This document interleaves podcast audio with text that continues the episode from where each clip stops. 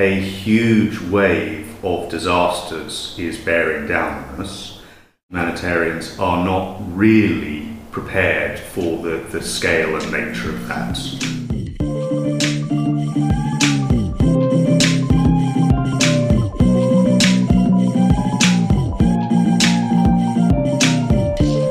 Welcome to the chat room, the podcast on humanitarian action.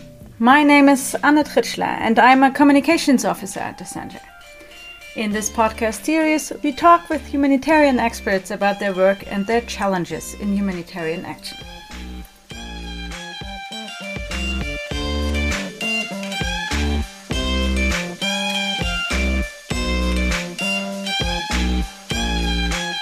Today, my guest is Paul Knox Clark. He is principal of the ADAPT initiative. He worked in humanitarian action for most of his career and he held a number of positions at Save the Children UK and the World Food Programme. He worked as head of research for the ALNAP Humanitarian Network, where he was the lead author of a report called The State of the Humanitarian System in 2018. He is co author of the ALNAP Lessons paper on adapting humanitarian action to the effects of climate change and he's author of the ADAPT report Climate Change and Humanitarian Action. Paul, a very warm welcome to the chat room. I just mentioned it, you were a practitioner in humanitarian action, and now you are a researcher, leader, and thinker in the humanitarian sector. Can you tell us, by means of an anecdote or something that would symbolize this path, how did you get into humanitarian action? Hi, thank you for having me on the chat room.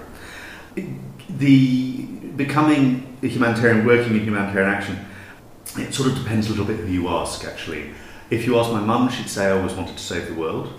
Mm-hmm. Um, but really, what happened was that I graduated in social anthropology uh, and discovered that there weren't really very many jobs in social anthropology. So um, I went fishing and mountain walking instead, and it just so happened I met a, a guy who had set up a, an organisation to, to provide demining and agricultural support in northern Iraq. This was in 1991. And uh, he offered me a job as a volunteer. So that was, that was what I did. It was pure coincidence. so now you are the principal of the ADAPT initiative, formerly known as Prepare. What is the purpose of this initiative and, and why the name change?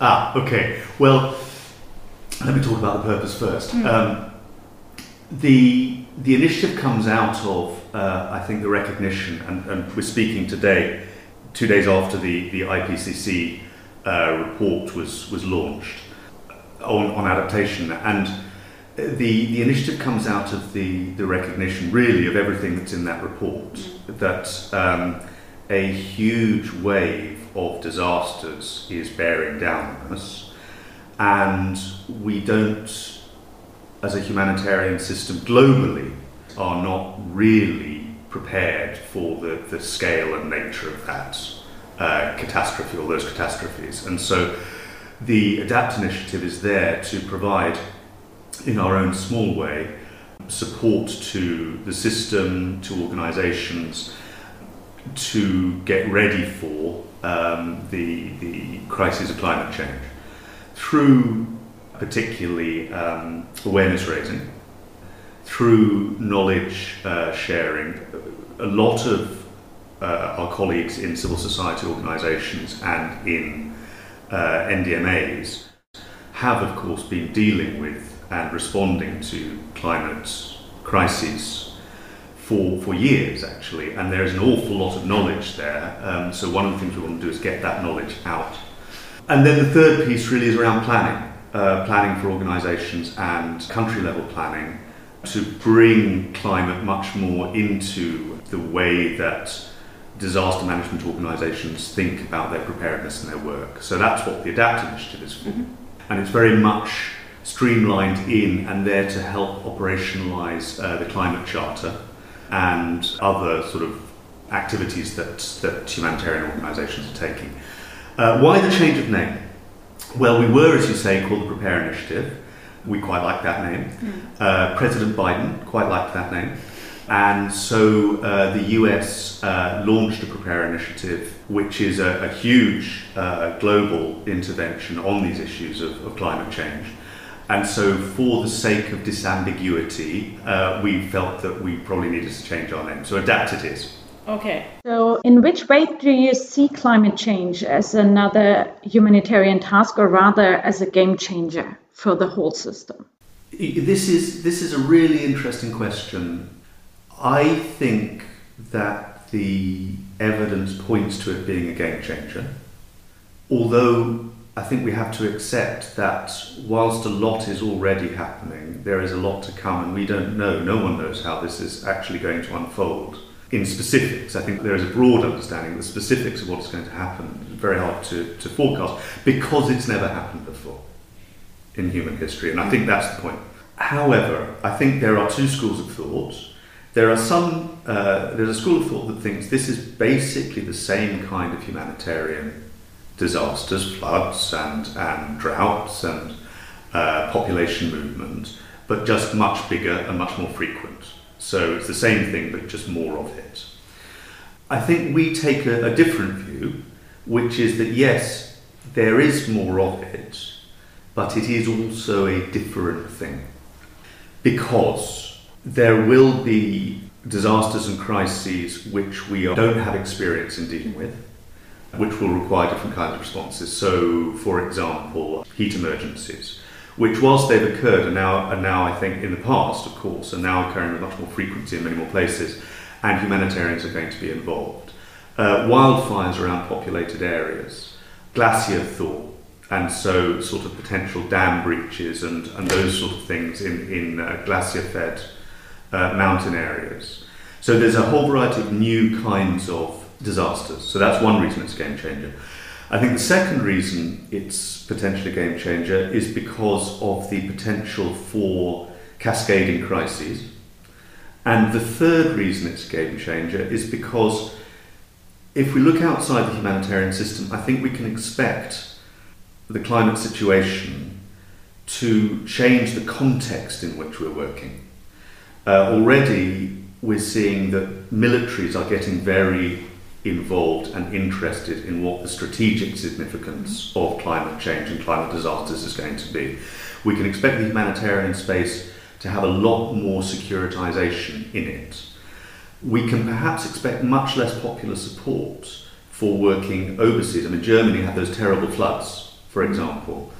Now, I'm not saying that this is, is the case in Germany at the moment, but it's possible to imagine a situation downstream where if the donor states are constantly being hit by climate emergencies, there's much less interest in emergencies that are taking place overseas. And I think we've seen this globally with COVID, of course. You know, in the end, it became me, very much a me first sort of thing. so I think the third reason that it's a game changer is because we can't, we'll be working in a very different circumstances from the circumstances we're in now. So game changer because new kinds of emergencies, cascading emergencies, and a different environment. Maybe you can elaborate a little bit more um, about this word cascading crisis. What does it mean? So yeah, thank, thank you for that because um, I, I was conscious as I was saying it that I was kind of throwing this terminology out. A cascading crisis is to a degree we see this in all humanitarian crises. It's basically when an event jumps across to affect a different sector or a different geography.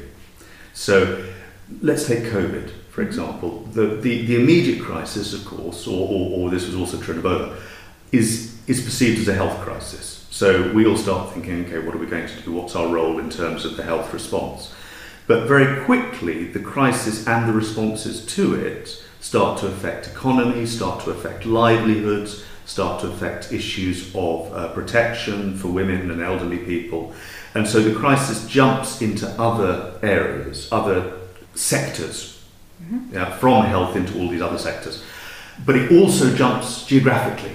So it moves very quickly from, well, it didn't move, Ebola didn't luckily move out of West Africa, but of course COVID did move globally.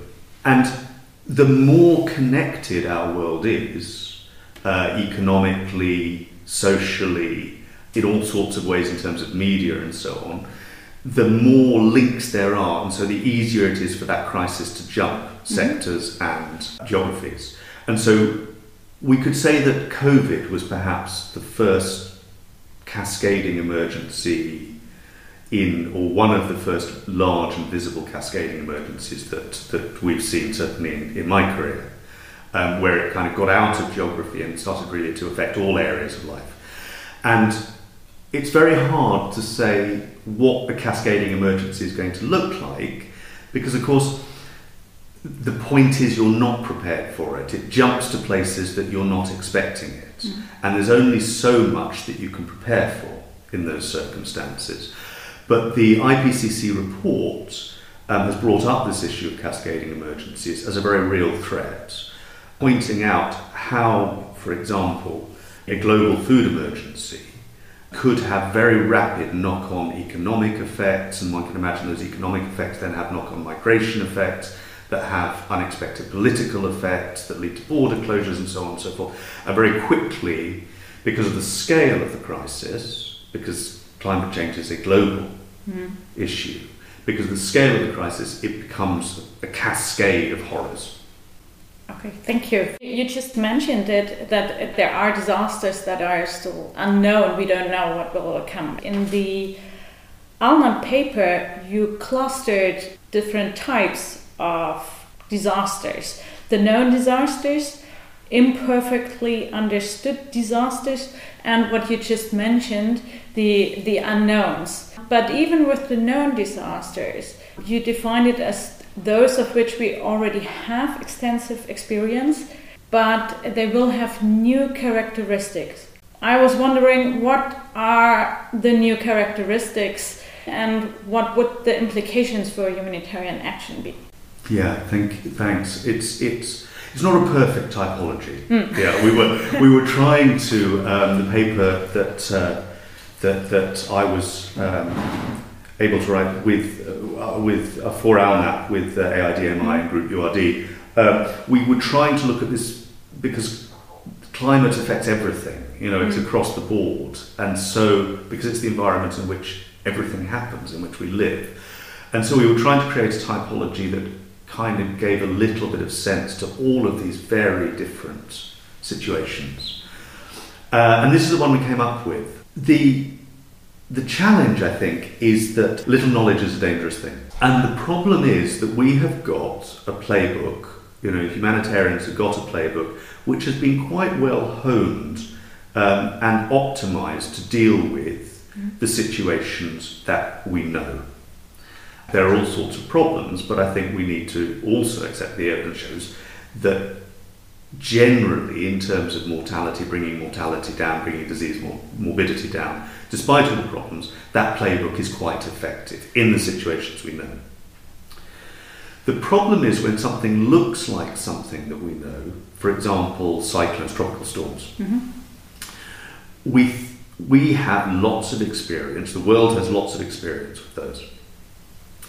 But what happens when they start to behave very differently? What happens when instead of taking 72 hours to generate, because water has, is now much warmer, surface temperatures are much warmer, they generate in a matter of just a few hours? What happens when you get situations, as has happened already, where one of them follows almost exactly in the path of preceding um, tropical storm? Mm-hmm. So you've got two following along the same line within a day or so of each other. These are situations that we know and we know how to respond to, but they are rich, climate is changing them very significantly. And the danger is that what it means is the ways that we are used to responding may become less effective or even dangerous. If you think about the tropical storms, you know, and everyone is moving in to, to respond to the first one, right into the path of the second one. Um, and the, the real challenge about this is the challenge of uncertainty because we won't know how things are going to change necessarily. In some cases, we will because the science is very good, but in some cases, we won't know how things can change until they change.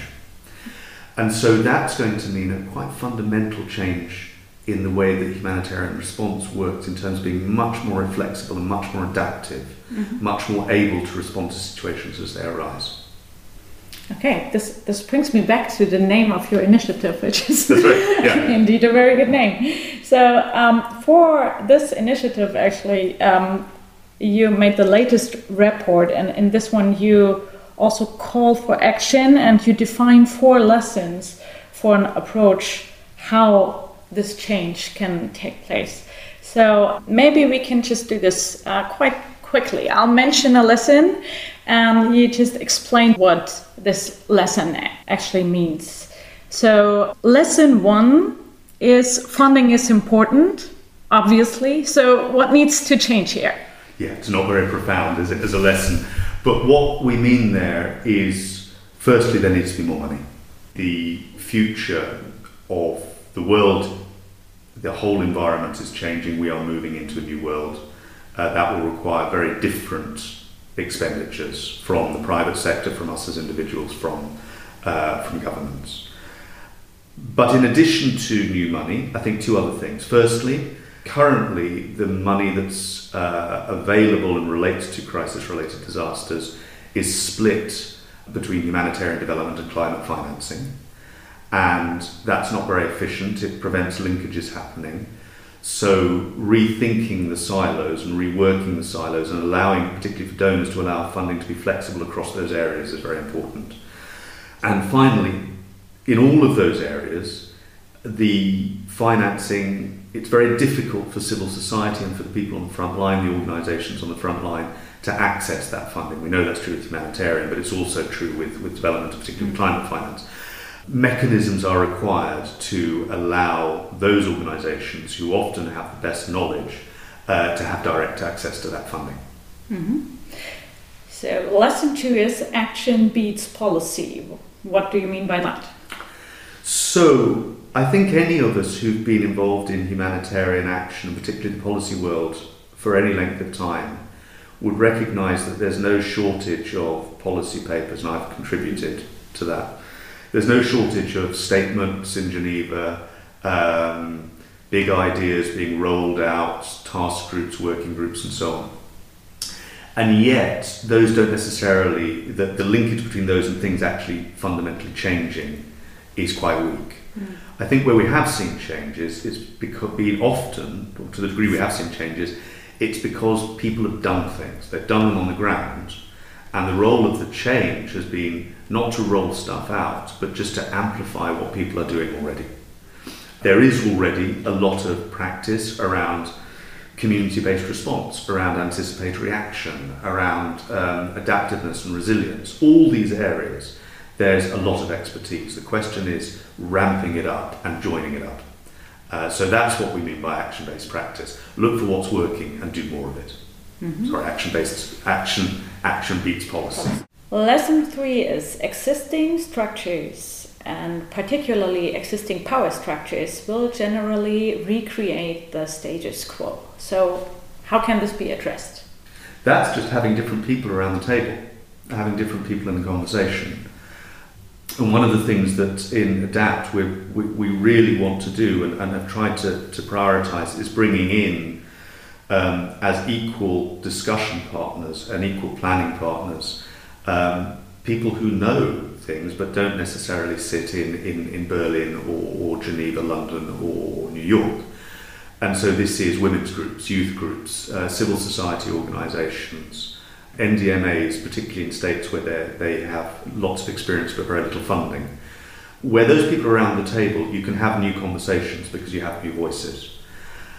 The question then is how do you help that to happen. And I think there are lots of possibilities which we as an initiative are trying to try out in terms of um, you know using software-based approaches to, to, to, to flatten a little bit the language walls to allow people to, to share their experience in their own language, for example. So there's a lot, it's, the process is important. The process of how we have conversations and who's in the conversations is really important for creating new thinking and new action. What I really mean is making decisions. Mm-hmm. You know, so uh, the metaphorical table, when people are making decisions, sitting around the table. Okay. And core to that, of course, is the experience of, of people on the front line. It's the engagement of people who are affected and organisations that represent them in making decisions about their lives. Last lesson, lesson four, was or is avoid silos and competition in humanitarian action. And as an example, you mentioned here anticipatory and response action. And I was wondering how can that be combined? I think there's a we have to be very careful not to believe that any single approach, resilience, response, anticipation, is the magic bullet for this. It's much, much too big for that. Really, we are going to need to be better all the way along the spectrum, a spectrum that really starts with mitigation. You know, what is our own organisation doing to combat um, global heating, uh, through to through uh, resilience, preparedness, anticipation, response, rehabilitation. It's all organisations who are in the business of uh, alleviating human suffering should be thinking how is climate change going to affect people and how can we be working across that spectrum.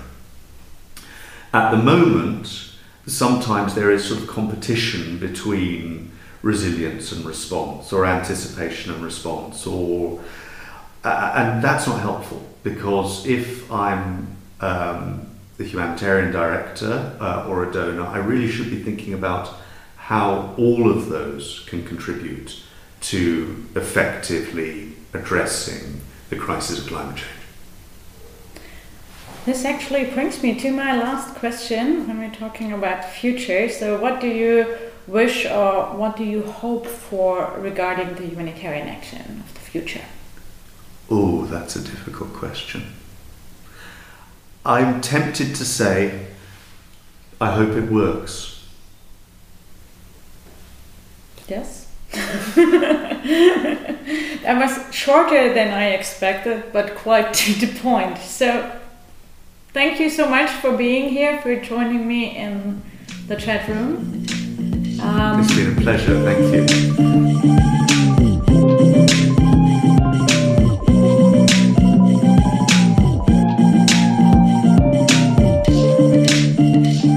And this is it today from the chat room, the podcast on humanitarian action.